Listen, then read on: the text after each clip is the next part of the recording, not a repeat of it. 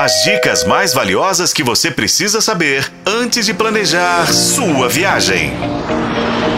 Sua viagem.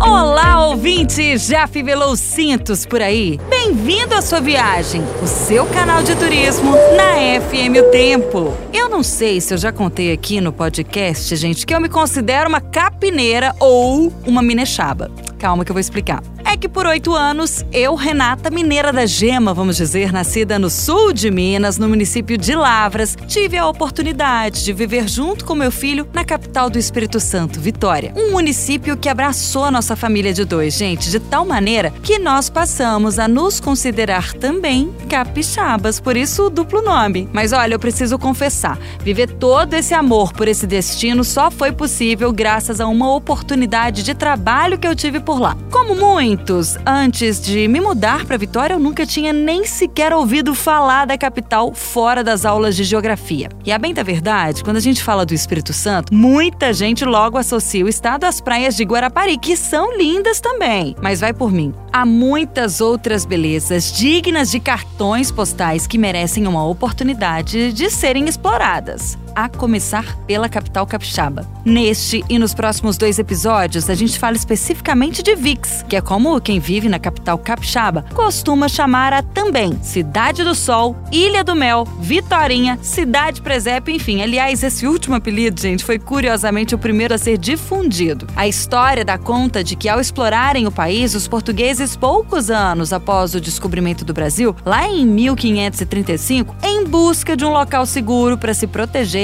dos ataques dos indígenas e também de outros estrangeiros, como os holandeses e franceses, aportaram na região de Santo Antônio, na Baía de Vitória. Com o passar dos anos, a população da ilha foi aumentando e aí, em constante crescimento, já não estava cabendo na parte plana da cidade. Passaram a ocupar também os morros. Foram justamente essas luzinhas das casinhas feitas em madeira e sapé, dessas propriedades mais altas que também pareciam umas rocinhas, tinham bois e galinhas. Essas luzes refletidas nas águas do mar da Bahia, junto a todos esses outros elementos que compunham esse cenário bucólico, renderam à Vitória o título de presépio do Brasil. Para além disso, por volta de 1930, os comerciantes do mercado da Vila Rubim, que é também naquela região um espaço tradicionalíssimo e que ainda resiste ao tempo, tinham por hábito montar os presépios nas vitrines, o que acabou reforçando o estereótipo. Com 472 anos de história completos nesse último dia 8 de setembro e uma população atualmente de pouco mais de 322 mil pessoas, segundo o censo de 2022, Vitória é uma capital completíssima, gente, mesmo que territorialmente pequenininha. Como o tamanho não é documento, a cidade está entre as que possuem o maior